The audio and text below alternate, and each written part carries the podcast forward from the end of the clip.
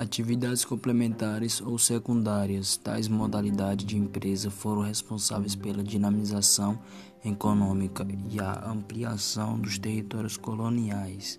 As primeiras atividades complementares implementadas na colônia foram o cultivo da mandioca e atividades pecuárias.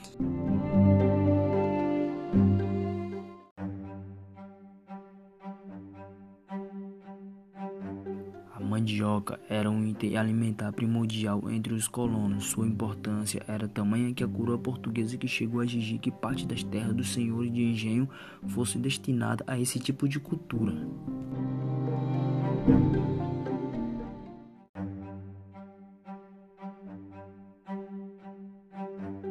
A pecuária, típica das regiões Nordeste e Sul, trouxeram o surgimento de outras classes sociais e a ampliação dos territórios coloniais. No Nordeste, o gado era criado em regiões fora das áreas de plantações açucareira, e nesse mesmo ritmo, o gado avançou nas regiões do Maranhão, Ceará e ao longo do tempo no Rio São Francisco.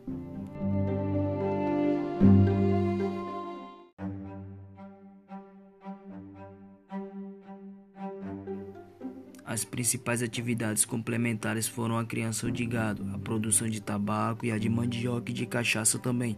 Além disso, havia o comércio de equinos e muares para o transporte, fortalecendo a atividade pecuária voltada ao mercado interno, ao invés de modelo exportador que predominava na produção de açúcar.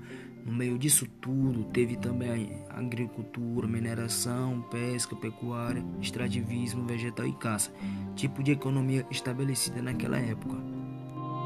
Thank you.